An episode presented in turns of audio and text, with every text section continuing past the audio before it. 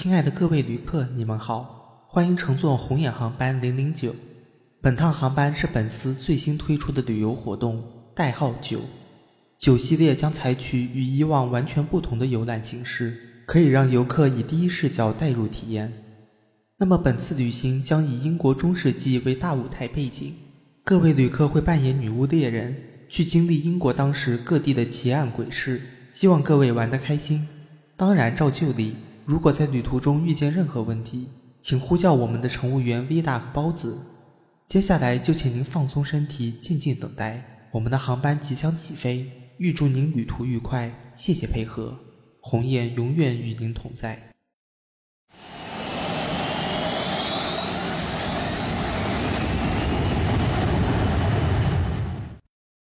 欢迎收听鸿雁航班，我是包子，我是 Vida。哇，恭喜我们终于度过了一个漫长的冬歇季。今天我们想一块聊的是一部有口皆碑、播了十年的英剧《九号密室》。Vila，这还是你推荐给我的呢？Yes，我的眼光很不错吧？不得不说，真的很不错。实际上，我好久都没有看英剧了，尤其是这种短小精悍的。一开始真的很不适应，直到后来才慢慢习惯了它的节奏，开始琢磨出它更多的味道哈。是的呢，所以做这期节目这个选题呀，也是我临时起意，灵光一现，我就跟包子说，要不然你去看了这部英剧吧，保证你看了不会吃亏，看了不会上当。当然呢，包子也不负我的期望，看英剧的速度啊还是很慢，他看剧的速度 一直都很慢。不过今天呢，我们要给大家带来的这两集是我们俩精心挑选的。可能对于常看《九号密室》的一些听众来说，这两集算是比较冷门，或者是会给大家一个巨大的惊喜，有可能也是惊吓。这两集分别就是第二季的第三集《伊丽莎白盖奇审判案》和第六季的第二集《西蒙说》。丽达，当你挑了《伊丽莎白盖奇审判案》这一集的时候，肯定能猜到我会很喜欢。因为我一直都对猎巫运动这个题材相当感兴趣，很多听众都应该对这个题材非常熟悉。这个真实事件发生在十五世纪末到十七世纪，在那段日子中，有很多人失去生命，其中最大的受害者就是女性。几千名无辜的女性被判定为女巫而处以火刑。在猎巫题材的作品中，我最喜欢的就是美国著名剧作家阿瑟·米勒的《萨勒姆的女巫》。它聚焦的是1692年的马萨诸塞州萨勒姆女巫审判案，当时有19人被处以绞刑，一人被石头堆压死。而直到1992年，马萨诸塞州议会才通过决议，为所有受害者恢复名誉。这都不算完，2002年5月26日，最后一名蒙冤的塞勒姆女性终于得到了正式赦免，也标志着在事件发生329年之后，这一桩惨案才得以结束。真的是非常让人震惊。跨度这么长的一桩惨案，很多人肯定都像我一样，对猎巫行动有源源不断的探索欲。而这集九号密室非常精巧地表现了这一运动和事件。故事的设置非常典型：一个老妇人被她的女儿和女婿指控，说她是女巫和恶魔有勾结，受镇上法官之托，外邦来的两个女巫猎人对她进行审判。而在九号密室的氛围中。这场审判显得滑稽、戏谑又无厘头，甚至还有很多的色情意味存在。Vida 看完这集后，这场审判给你最大的印象是什么？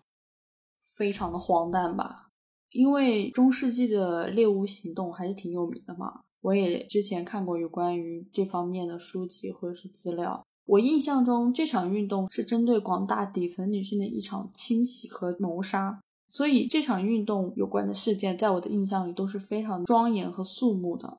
而在九号密室里，这场审判却变得非常的下流和低级，甚至下流到有一点搞笑的地步。从法官到两个女巫猎人，再到围观的群众和证人，包括他们的审讯手段，都让我感受到了一种原始的荒谬感。而正是这种原始的荒谬，衬托出了结尾的意想不到。这个结尾可以说得上是一个神来之笔，让当时看到那儿的我大为震惊，并且大呼编剧牛逼。这集故事的标题叫做《伊丽莎白盖奇审判案》，而我们的主人公伊丽莎白盖奇，她就是一个老妇人，她和女儿和女婿相依为命住在一起。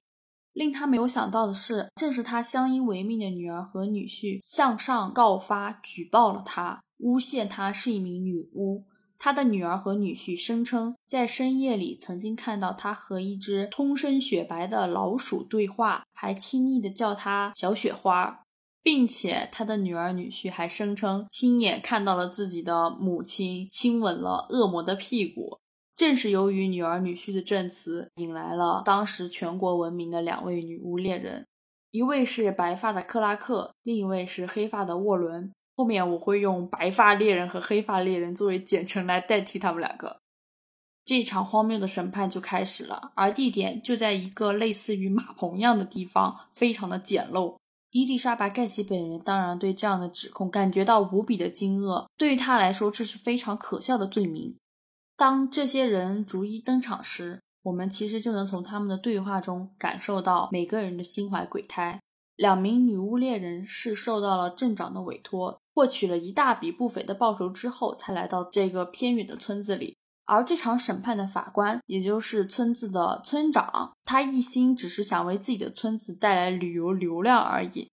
在审判开始之前，他甚至要求村里的画匠给他和两位女巫猎人进行一个合影写真，并且大力宣传了自己村子里的景点。当然，这样小的村子是没有什么景点可言的。不过，从他们的台词中，我们也都是可以得知，这些人根本就不在乎审判的人是谁，以及审判的目的是什么。他们只是想利用这个审判，从中捞点好处而已。心怀鬼胎这个词用的真的是太贴切了。不说别人，就说告发他的女儿女婿，他们两个人的目的都一点不单纯。别看他们俩把看到的情况描述的仔仔细细。但实际上究竟是怎么样，他们自己可能也不是非常确定。但有一点是确定的，那就是他们的根本目的是希望母亲从这个家离开，把她的阁楼空出来，这样他们俩和孩子就有了更宽敞的地盘。当他们在母亲受刑之前的那个晚上来到母亲面前时，两人还在得意洋洋地炫耀这件事，谢谢母亲为自己腾出的空间，甚至还美滋滋地说旁边邻居看他们这样非常羡慕，也想告发自己的母亲是女巫。和处于中心的女儿女婿相比，其他人的小心思那可一点都不少。比如那个在审判过程中一直看守老妇人的鞋匠，当法官和猎人开始给老妇人盖其用刑，逼他说出晚上去见的究竟是什么人时，老妇人忍受不住痛苦，脱口而出就是这个鞋匠。至于干了什么呢？是偷偷的给他进行口活，以换取一仙令，用作给女儿的房租。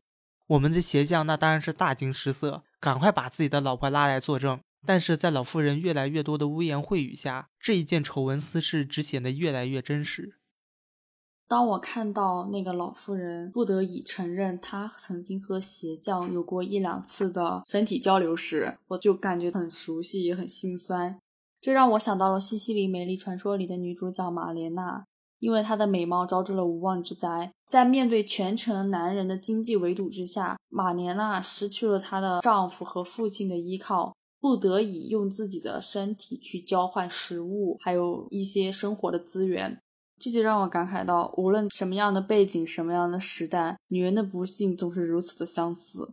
尤其是在你刚才提到这个老妇人，她不得已和鞋匠进行那样的身体交流，是因为要给自己的女儿和女婿筹房租时，就更心酸了。这里也让我莫名想到。也许对于当时的时代背景来说，上了年纪的老妇人可能对于他们来说就是一种负担。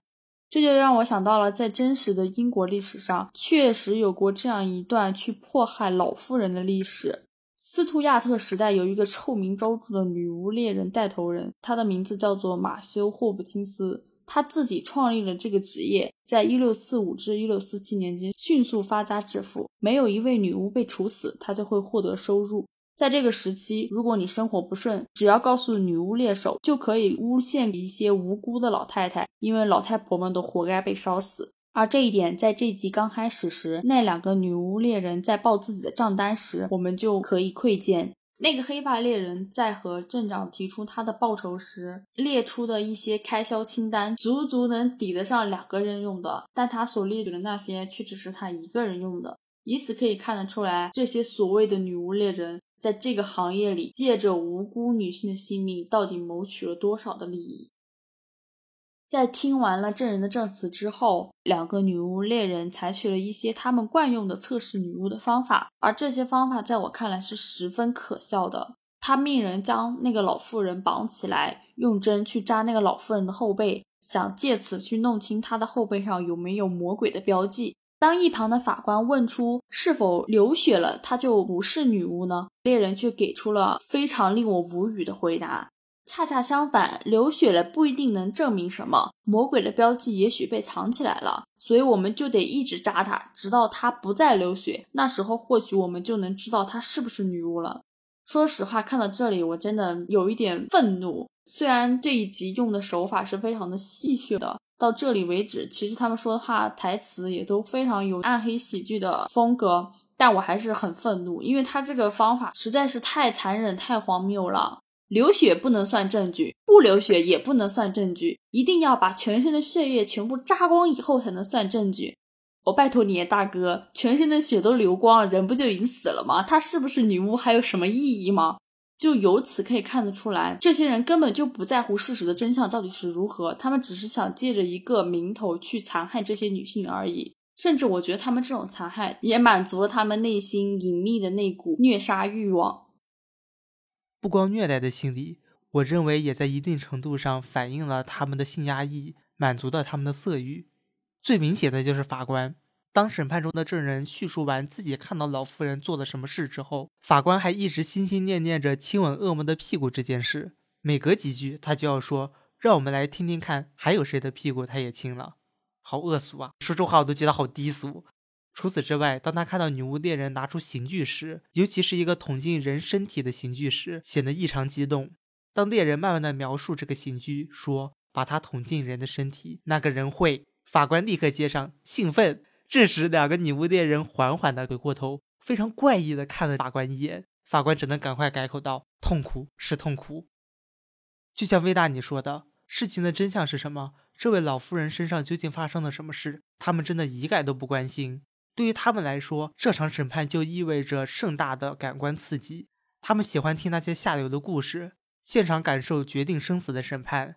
甚至当女巫猎人说要开始私下用刑时，全部都发出了非常失望的声音，恋恋不舍地离开审判现场。没有错，确实就是感官刺激。前半段在我看来就是一场愚蠢的乡村小品，而经过了一夜的刑讯之后。第二天，这两位女巫猎人最终审判的方式却是让我意想不到的愚蠢。我在看的时候都被他给气笑了。他们使用的最后来审判老妇人的方法，就是把那只老妇人养的小白鼠小雪花带过来，把它放到瓶子里，看它是不是会爬向这个老妇人。如果它爬向了这个老妇人，那么就代表恶魔在寻找他的情妇，也就说明这个老妇人就是女巫。当时给我看的真的就是一个震惊、离谱，怎么还有这么荒谬的事情？不知道他们是真的无知，还是故意用这种方法草草结案，只是想赶快处死一个女性，完结这个案子，拿到他们丰厚的奖金罢了。你就说说，这么愚蠢的方法能判出来个啥？猎人就仅凭着老鼠走向老妇人，判定她为女巫，拉了回去，第二天一早上刑。但是在此处有一个非常关键的情节点。那就是只有黑发猎人认定盖奇老妇人是女巫，而他的好友白发猎人听到这个结果后，怒气冲冲地走了出去。即使两人都是女巫猎人，但他们之间逐渐开始有了分歧。在整个审判的过程中，我们可以看到，从一开始，黑发猎人就笃定盖奇是女巫，不论证词有多么离谱，证据有多么薄弱，他始终都坚定这个想法。而白发猎人则是越来越犹豫，越来越纠结。甚至在一次两人单独相会时，他对好友提出的这样的质疑：“如果我们做的是错的呢？如果上帝并没有让我们这样做呢？”但随即就被黑发猎人用最严厉的方式反驳了回来：“我的朋友，看来你的身上也开始有一些恶魔显现了。”在行刑的前夜，女儿和女婿来到母亲面前，和她说的最后一番话，他们显示出的仅有良心，就是买了这一场行刑的前排坐票。在法官来了又离开之后。白发猎人缓缓地靠近被绑住的人，扯开了他的头套。非常出人意料的，头套下的那个人并不是老妇人，而是他的同伴黑发猎人。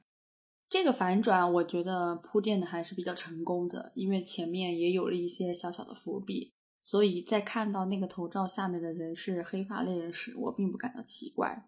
白发猎人觉醒了他的良心，终于不再犹豫不定，而是选择站在他自己的上帝这一边。他对自己的搭档说：“你才是那个被恶魔上身的人，是我的上帝指使我这么做的。”然后黑发猎人被戴上头套，被带出去实行了火刑。这时，老妇人就从旁边的角落里现了身。白发猎人非常慷慨地给了他一些钱，告诉他赶紧逃出这个村子，找一个新的地方重新开始生活。看到这里的话，观众朋友们可能会感觉到欣慰啊，原来这一集的结尾是一个非常光明的结尾，正义最终得到了伸张，无辜的妇人被救了出来。然而，就在这样一个美好的气氛里，突然老妇人微笑着看着白发猎人，说了一句让我始料未及的话：“恶魔，谢谢您的好意，先生。”说着就拧断了白发猎人的脖子，白发猎人仰面倒地，脸上尽是不可置信。随后，老妇人亲切地对着他的小老鼠说：“我们顺利完成了任务，走吧，主人还在等着我们呢。”说着，他就化身了蝙蝠，飞向了屋外。是不是非常的震惊？看到这的时候，我也被这个反转搞得有点懵。没有想到的是，我们以为的受害者居然真的是一个女巫，而且她真的是有任务在身。初次看完这个小故事时，对于他最后的反转，我还是有一些不太认同。但后来回过神想一想，这样的反转让整篇故事蒙上了一层非常辛辣的戏谑味道。杀死无数女巫的女巫猎人代替女巫受到了火刑的审判，而善良的正义骑士却被恶魔所蒙骗，最终含冤死去。最后的赢家居然是一个羸弱无力的老妇人。这样子的设置可谓是具有十足的戏剧张力。这样戏剧化的反转结尾，也恰恰是我喜欢猎物运动题材的一个重要原因，那就是道德界限的不同定义。这样的反转推翻了之前我们对很多人物的看法，比如白发猎人，当他坚持自己的想法，用黑发猎人代替老妇人，给予后者生存的机会时，我们观众一定会称赞他的善良。但当真相现身，原来他的善良被恶魔利用。那他所做的一切究竟是好是坏？甚至于说根本没有这样子一个准确的定义。的确，他在审判的过程中逐渐显示出了自己的悔意，对于证据和生命的敬畏。他最后也做出了一个看上去正确的选择。但是在昔日伙伴生命的最后一刻，他说的却是：“是上帝授意我这么做的。”在这一刻，突然让我觉得白发猎人他实际上和面前的好友一样，都只是在做自己认为是对的事。看上去他可怜那个老妇人，他在乎证据，但实际上只因为他认为那是不对的。而原因呢？最后还是要用上帝这个权威来给自己背书，和好友当时威胁他说的那句话别无二致，甚至最后导致了恶魔的胜利。我想，这样可悲又荒诞的行为，也是猎巫运动题材能流传至今的原因。在第二季这一季刚出来的时候，我有看到关于这一季的评价。里面关于这一集更多是负面的，有很多人不是很喜欢最后的那个反转。刚开始的时候，我也不是很喜欢，我总觉得它消解了一部分这个题材的严肃性，导致变成了纯粹的搞笑片。但是随着后面重温这部剧，又再次看到这一集时，又有了不一样的想法。虽然不知道编剧最后设置这个反转的用意是什么。不过，在我看来，这是一种非常大胆的颠覆手法，有一种非常辛辣的讽刺作用。无知的人类借着猎巫运动的名号，杀害了无数无辜的女性，甚至把它发展成了一个巨大的产业，以此来为自己谋私利。打着上帝宗教的名号，却做着恶魔一般的事情。当他们为此沾沾自喜时，却不知道结尾的反转居然是一个恶魔亲手设计下的这些陷阱。让无知的人类自相残杀。他们不在乎那些女人到底是不是女巫，他们只是想借此去打压人群中的异端，以此来达到控制、清洗的威慑作用。而恶魔正是借助了人类的这一天性，把黑暗和血腥渗透进了每个人的日常生活中。在当时背景下生活的大部分女性，每天都会惶惶度日。生怕哪一天自己不符合当时社会的标准而被打上女巫的烙印，被拉去火场受刑。这种死亡的恐惧笼罩在当时每一个女性的头上，也是我现在看到这个小故事后感觉到最讽刺的地方。无论在哪一方的争斗中，女性永远是最大的受害者。甚至在这些无知人类排除异己的活动中，他们对于女巫这样一个拥有超自然力量的存在，对她的想象仍然是非常的下流和低俗的。他们臆想着这些女性是用自己的身体去和恶魔做交换，来换取这些力量。他们害怕这些所谓的恶魔的情妇和妓女，其实是他们心中的恶魔在恐惧、害怕着这些与他们格格不入的女性。在当时的社会背景，大多数的中下层人民是不识字的，更何况在当时，女人的地位是十分低下的。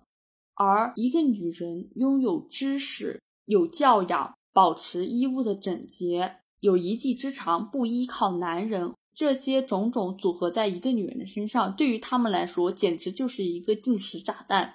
他们害怕这样的力量，害怕这些女性身上的潜力，所以他们要把这些女性打上女巫的烙印，认为他们是恶魔，是异端，要被处死，要被清洗。这样，他们的生活才能回归到日常。他们以为的那个日常，女人就该乖乖听话，就该老老实实在家相夫教子，这样才满足了他们内心的权利欲望。虽然有很多人不太喜欢这一集，因为它太过于戏谑，但是这种大胆的颠覆手法却为这一集增添了不一样的风味。人物台词设计里的一些低俗下流的黄色玩笑。多次出现的具有性意味的刑罚工具，都侧面表现出了那个时代背景下人们的荒诞愚昧。搞笑的同时，也让我们观众去思考：这场审判审判的到底是谁？是那些无辜蒙冤的女性，还是那些心里住着恶魔的女巫猎人？女士们、先生们，不好意思打断一下，相信各位已经亲身体验到了本次的最新技术。为了你们的身心健康着想，友情提醒：该技术是将意识进行程序化，投射到各个空间的节点上，但是本次无法干预每个空间的事件发展哦。简而言之，各位所经历的一切都是真实存在的，当然包括你们即将审判的那位被告人女巫小姐，都是别无二致的真实人类。不过也请放心，作为途经此地的游客，无论做出怎样选择，结果都不会由你们来承担。那么现在就请各位尽情体验吧。至于接下来这集，本来你是没有选的，但是当你让我看了之后，魏大不得不说，真的让我非常意外。第六季第二集，西蒙说：“我觉得真的是讲了非常多的东西。可能从开头来看，他的故事非常简单。一个编剧在一天晚上颁奖典礼结束之后，慌慌张张的回到家，把手上的血迹洗掉。突然这时门铃响起，他一看监控。”有一个陌生男子跟他说：“我看到了你做的一切，但是那只是意外。我手机里有录像可以为你作证。”于是编剧就放了这个男子上来。具体发生了什么事呢？一个叫嘉文的粉丝与编剧发生了争吵，之后发生了小小的暴力事件。上来的这个叫西蒙的粉丝用手机录下了这一切。编剧把这个视频删掉，本来以为万事大吉，但是发现西蒙这个人有潜意识的威胁心理，就让他待在这睡一夜。然而，从第二天早上开始，他发现西蒙这个粉丝啊，那根本就没有离开的意图。他不光跟编剧直说我的云端还有这个视频，大聊特聊编剧的作品，甚至还想进一步插手改编这部剧的结局。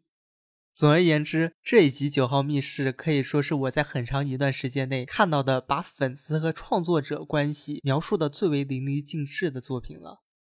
当时这一集推荐给你的时候，我就想你一定会喜欢。果不其然。没有想到你当天晚上看完之后就告诉我，我们一定要选这一集，而且这一集里面的粉丝其实还和我们有一点小小的关系哦，就是他也是做播客的。你当时看到他也是做播客的时候，那一瞬间你是什么样的心情？是不是觉得很有意思？对，而且我觉得他在面对麦克风时有一些举止啊，说话的方式啊，都有一点像。当时我看到他是做播客的时候，我也笑了，就觉得啊，还挺有缘。不过说实话，我第一次看这个小故事的时候，从最开始编剧的立场和他的视角去出发，我觉得还蛮令人生气的。因为我觉得我们现在也算是半个创作者吧，从创作者的角度来说，还是能体会到编剧那种心情的。小小的意外事件之后，莫名其妙出现的陌生人自称是自己的粉丝，拿着视频，话里话外都在威胁他，插手他的生活，还要强迫他去重写一部他现在已经不想写的剧了。就有这种心情，我觉得我当时还是能充分理解的。前半段让我印象最深刻的一个小情节，就是第二天早上，西蒙和编剧坐在桌边谈论那部编剧认为已经完结了的剧时，西蒙的语气特别的激动，他举出了很多的例子来证明这个编剧最后的结尾非常的糟糕。让我印象最深刻的一个例子就是，其中有两个男角色，广大的剧粉都认为他们俩之间是有某种 love line，就是我们俗称的爱情线。但是编剧当时一脸迷惑的样子，让我顿时就笑了出声。他说：“你们在说什么啊？那就是两个直男而已。”然后西蒙马上就反击道：“可是他都为他吸了血液呢。”编剧更加的一脸迷惑说：“他是在帮他清理蛇毒啊！”我感觉他的无奈都快溢至屏幕外了。那一瞬间我真的笑出声了，因为我就想到了很多现实生活中的例子。就是我自己哈，都有这种亲身经历。有的时候追剧，觉得明明可能在剧里面没有任何感情线的两个人，但是在我眼里就是迷之一般的好磕。说实话，这编剧他就很难理解剧粉的脑回路，剧粉有的时候也很难理解编剧的操作。就这两方互不理解，我觉得就有可能取决于是你编剧想写的东西跟演员的演绎和观众看到的实际效果是完全不同的。我觉得这一点就造成了两方有很大的差异，不知道你有没有这种经验？不行，刚才听你在描述这些，真的我禁不住笑出的声，因为真的太好笑了。就像你说的，你对这一切都非常感同身受，因为你也会觉得自己认为非常好磕的，但是编剧他可能不这么觉得。所以九号密室编剧在这一集真的好聪明，把很多观众在看剧、看作品时候的那种同人心态描绘的真的是非常真实。是的，我觉得真的超级真实。我当时看这个小故事的时候一直在笑。我觉得这个编剧好会拿捏我们观众的心态。网上流传很多一句话，不就是，比如像我看《海贼》的时候，底下会有评论说尾田他懂个锤子的海贼，就是这种心态，完全体现在了这个故事的前半部分。但是后半部分的故事可能就会变得惊悚了一点。从创作者的角度来说，我觉得就是一个难忘的噩梦，对吧，包子？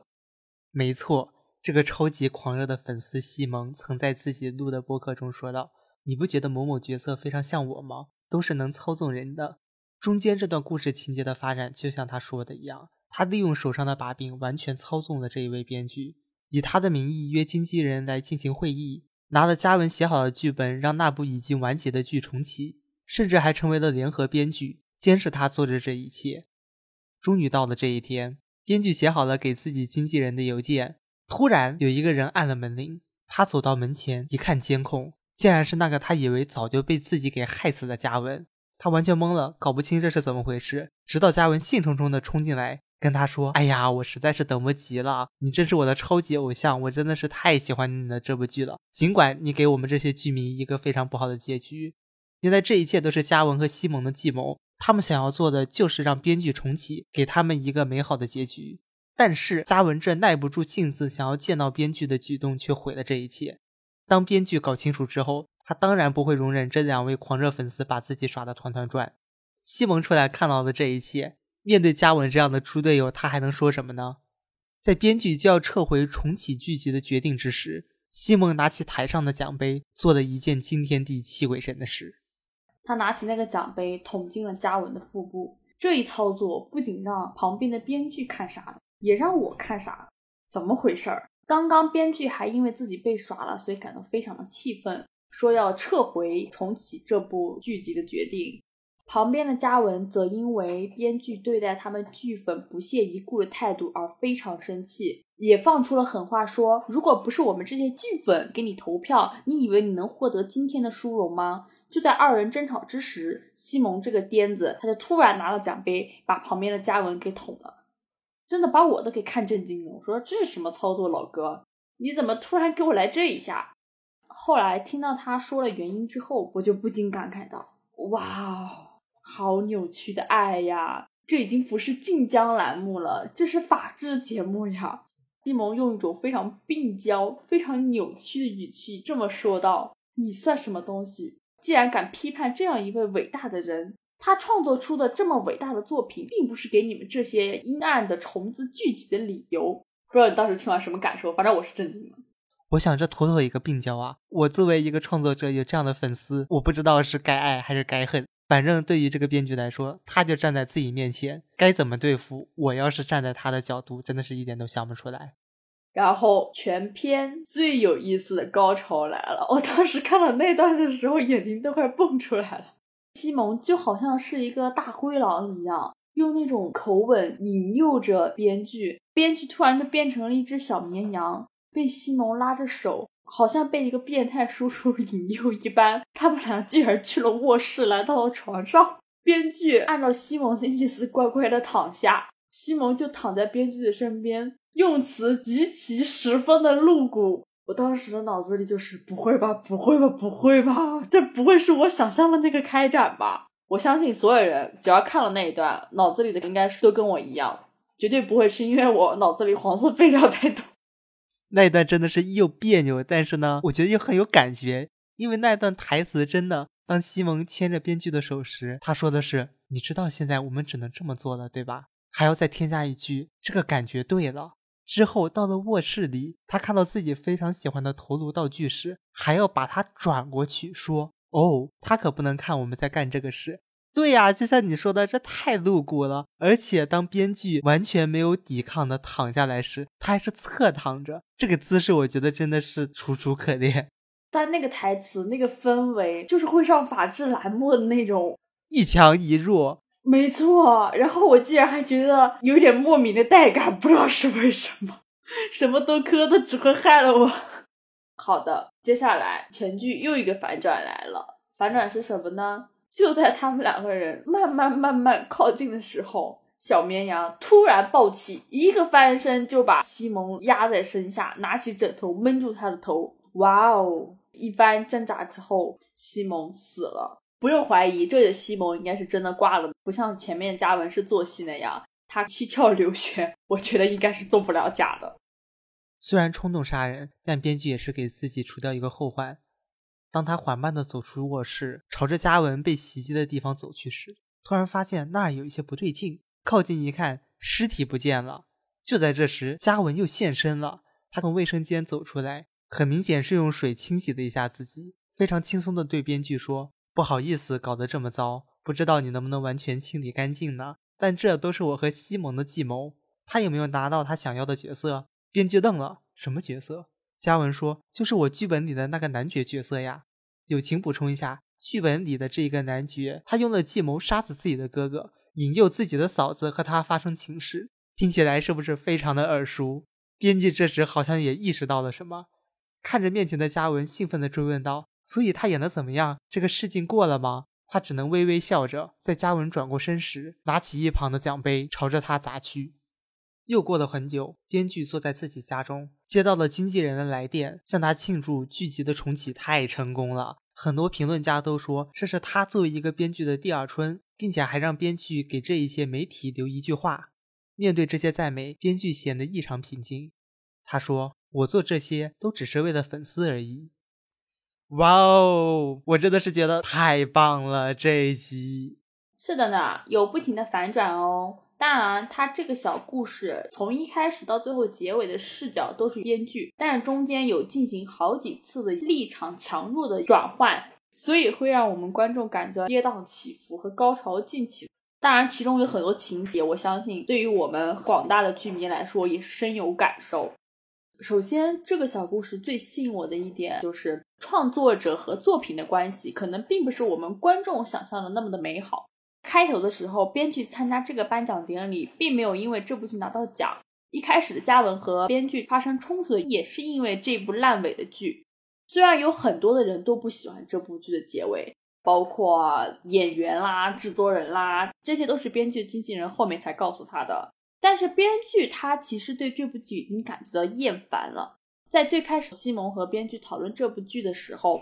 西蒙对这部剧的狂热和一些过度的解读，都是编剧所不能理解的。就像我们之前提到的那两个剧中男角色的例子，在编剧看来，这些情节都是完全没有必要存在的。从这里能看出来，有很多时候创作者本人啊，可能对作品的看待角度以及他对他的看法，跟观众读者是完全不一样的。不知道你有没有在实际生活中有这样的感受？哇哦，你这么一说，是的，这就像我今天下午看一个歌手解释他为什么在自己的大热单曲中用了那么多高级词汇。这个问题很好，但是当时他的表情是非常茫然的。然后他说：“我真的只是觉得这个东西很高级，然后就用了。为什么他说的就不能是真的呢？他可能当时真的就很直觉的认为这个词非常好，很高级，又能给我歌曲的词汇增色。那为什么不用呢？事情就是这么简单。但是当我们站在粉丝和欣赏者的角度，会很自然的去认为每一个细节都有它的原因，由此陷入的过度解读的境界。”对，就是这样的过度解读，我觉得就给双方都带来了一种隔阂。编剧不理解他到底写了什么东西，才会让剧粉有那样的错觉。观众也不能理解为什么编剧他会这么写，他是没长眼睛还是没长脑子？对，然后当他对编剧进行发问，得不到自己想要的答案之后，那种好奇心不知道该从何处得到满足。不过这也让我想起来，我以前听到过一种说法，就是好的作品它是有灵魂的。它在被创作出的那一刻起，会有自己的一个运行方式。可能当它成型的那一刻起，就按照它自己的逻辑在走。可能创作者在长时间创作一部作品的时候，坐在他笔下的人物，我觉得是会有阶段性的懈怠，甚至我觉得他不自觉的会有一点傲慢在里面。当然，这种傲慢可能是因为长时间创作一部作品带来的一些经历的疲倦。还有一些，比如像创作者本人的经济情况、生活困境带来的，就可能像一些很长的电视剧、比较长的连载小说或者是动漫，它到后面作者的设计可能就是让人物显得会有一些工具化。这个例子应该还是蛮好取的吧？我就说一个大家都知道的《名侦探柯南》，青山老贼，大家应该都知道吧？前不久微博上还上了热搜的那个小兰跟小哀居然接吻了。我当时看到那个标题的那一瞬间，就是 what 什么东西？难道青山现在已经改走百合线了吗？然后当我点进去看到那个剧场版的一瞬间，血压就升高了呢。民科这种国民级的动漫，哈，几乎像我们这个年龄段，就是从小追到大的，大家基本上就是从他的以前的阶段形成的一个认知，到现在你就很难更改过来。然后他突然搞这么一下子哈，就相当于把你原来对于这部动漫所有的基础、所有的那些想象全部给你打破。就那一瞬间，我说实话，你很难不愤怒。我真的那一瞬间想把他给打一顿。好，我到这为止，不说了。顺着你的说，和青山老贼对比，这一集中的编剧那可是太良心了。虽然结局让很多剧迷不满意哦，西蒙还隐约提到了这一集在烂番茄上的评价应该是只有百分之三十一的好评率。看到这个评价，我突然魂穿到十年前同时完结的两部美剧《老爸老妈的浪漫史》和《嗜血法医》。当时这两部剧先后完结，但是结局都相当炸裂。在此我不剧透了，你不剧透也会有人知道的。那个结局连我一个不看剧的人都知道，太狗屎了。真的，老爸老妈浪漫史作为一个喜剧，最后的结局竟然是那样；而《嗜血法医》作为当时大家公认的史上最佳美剧之一，那么刺激，那么血腥，那么牛逼，最后的结局竟然是那样哦！更别提前两年《嗜血法医》重启的结果，结局更是扎了剧迷的第二次心。这么一对比下来，这一集中的编剧是不是真的很良心了？至少他没有架着这些角色继续去伤害剧迷。之前你说到了。当看到台子上的奖杯时，嘉文曾说：“你的成功就算不全是由粉丝给予的，我们也至少占了一部分。”在故事开头，西蒙第一次来到编剧家，看着台子上的奖杯一个个如数家珍时，看到了最吸引他的那个，然后说出了一句：“这就是我们赢得的那个奖杯。”这一句瞬间就抓住了编剧的耳朵。他反问道：“我们？”西蒙很正当的回答：“是啊，这个是由粉丝投票的。”而在之后，当西蒙一次次的监督编剧使用加文的剧本时，看着编剧对于评论家的不屑，问道：“你不关心评论家，又不在乎粉丝，那你究竟是为了谁写这东西？”编剧说：“当然是为了取悦我自己呀。”不知道 Vida，当你听到这个答案时有什么想法？很奇妙的是，当我听到他说那句话的时候，居然很意外的有一点微妙的赞同他哦。嗯，颇有深意。一个创作者，他出名，他有一个好的作品，然后随着这个作品被大家所熟知，可能这个创作者本人也会在粉丝还有读者观众的眼里变得神秘高大，所以大家可能会对创作者本人产生一种窥探欲。我觉得粉丝们会对作品以及作者本人有一种预设的期望，而这种期望是他们基于作品本身而产生的一种想象。这个想象里面既有对作品本身的想象，也包含了自我的一部分投射。我觉得这个是非常重要的一个点。这种自我的投射，就好比于这个故事里面很有意思的点是。当西蒙非常激烈的和编剧讨论故事的结尾时，他认定那两个男角色是一定有感情线的，这可能也映照了他本人的一个情况。根据剧里的一些微妙的提示，我可能倾向于这个西蒙本人是对男性是有一点爱慕倾向的，而且他可能把这种爱慕倾向还投射了一部分到这部剧的编剧身上。这里面就有一个小细节，当他和嘉文在争吵的时候，不小心被嘉文爆出一个秘密，他曾经 P 过很多编剧的裸照。我觉得这已经充分的暗示了一些什么东西哦。说实在的，粉丝有那一种幻想，还有将自我投射到他们喜爱作品上的心理，也很自然。但是这种行为一旦过激，还是不免让创作者感到讨厌。因为这在创作者的心中就等同于你强行占有了我创作出来的东西。实际上，在这一集，西蒙也算是一个小小的创作者，他有自己的播客，但是他的这个个人播客在很大程度上是依托于他所喜爱的事物，尤其是这一个剧集。所以，西蒙一直揪着早已远去的角色和完结的剧集，尤其是还要强迫自己做事，肯定是让编剧恨得牙痒痒。但是，我认为编剧回答西蒙的那一句“我只是为了取悦自己而创作”，这话也是十分不妥的。哦，是吗？你觉得不妥？嗯，虽然我作为半个创作者很能理解这种心态，但是我同时更认为，一个作品面试注定是要面对大众的。这并不是说，就像罗兰巴特的那一句“作者已死”哈，当一个作品出来了，它就完全不属于作者了。我觉得也没有那么极端，作者肯定是享有对他的解释权的。我这话是不是听着很表？但是呢，就像剧中粉丝提到的，这部剧集对于很多人来说极其重要。当每一个作品从创作者脑中的想法变成落地的实体，它就逐渐开始自己长出翅膀了，因为它会接触到每一个欣赏者的心灵。虽然我说的有一点肉麻了。但是，就是这一些粉丝他们的喜爱，他们的狂热，才让创作者发现自己创作的东西对他人是有意义的，并不是说对他人产生意义和取悦自己有高下之分。但我认为，往大了说，这世界上没有任何一个东西是空中楼阁，没有受众的作品是没有自己真正的生命的。我觉得你这段话比较适用于一些连载中的作品。因为我可能跟你的想法就不会太过相同，或者说是还是有不小的分歧。我觉得你说的是有一定道理的，但是我觉得一个作品它面试受到受众的影响，这样的一个前提条件应该是仅限于在连载中的作品，比如说一些连载中的电视剧、连载中的小说和动漫，像其他一些以完整姿态面试的作品，我觉得可能不在这个范围之内。当然，我也承认作者本身的状态和作品是息息相关的。不过，我不太同意你刚才说的那句“一个没有受众的作品是没有生命的”这句话，我可能就要打一个问号哦，因为可能在我这里不太适用吧。我觉得作品最开始成型，就是它初步具有灵魂的那一个瞬间，肯定是创作者他的精神世界和什么东西产生了一瞬间的共鸣，那个共鸣可能就是作品开始有血肉的瞬间。但是很多时候，一个好的作品，它会有自己的一个运行逻辑，侧重架构和内容的作品，可能就会以他们自己的一个世界观或者是一个最基本的设定为基础。如果是侧重感觉或意识流的作品，可能是以作者本人为一个媒介，去和他的外部事件进行一个共鸣，也是有他的一套逻辑在运行的。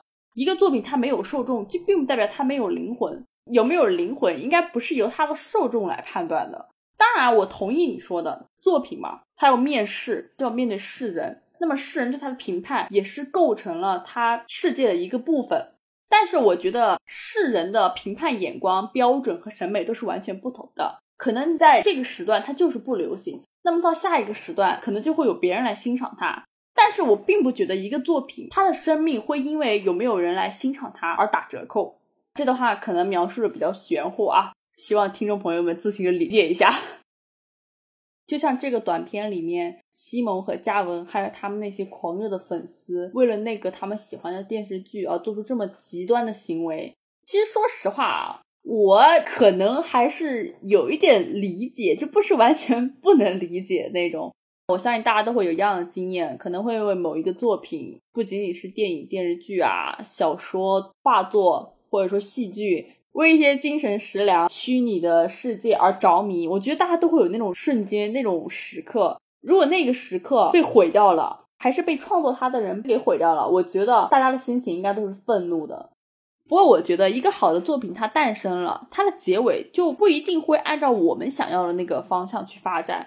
毕竟，在这个现实的三维世界里，作品只有一个，而我们并不是它的主人。所以说，要怎么去看待这个作品潜在的烂尾的可能性，我觉得是一个蛮重要的命题。可能一不小心就会发展成像故事里西蒙和嘉文那样的悲剧哦。如何处理好作品、作者和粉丝这三者之间的关系，我觉得真的是一个自古以来的玄学问题。哇哦，真的是聊得太爽了！说实话，当我刚开始看《九号密室》的时候，还只是简单的觉得它就是一个个脑洞的合集。但是后来，当我不再去设想它究竟是反转向、氛围向还是细节向这些种种的时候，我就更能欣赏这一部剧了。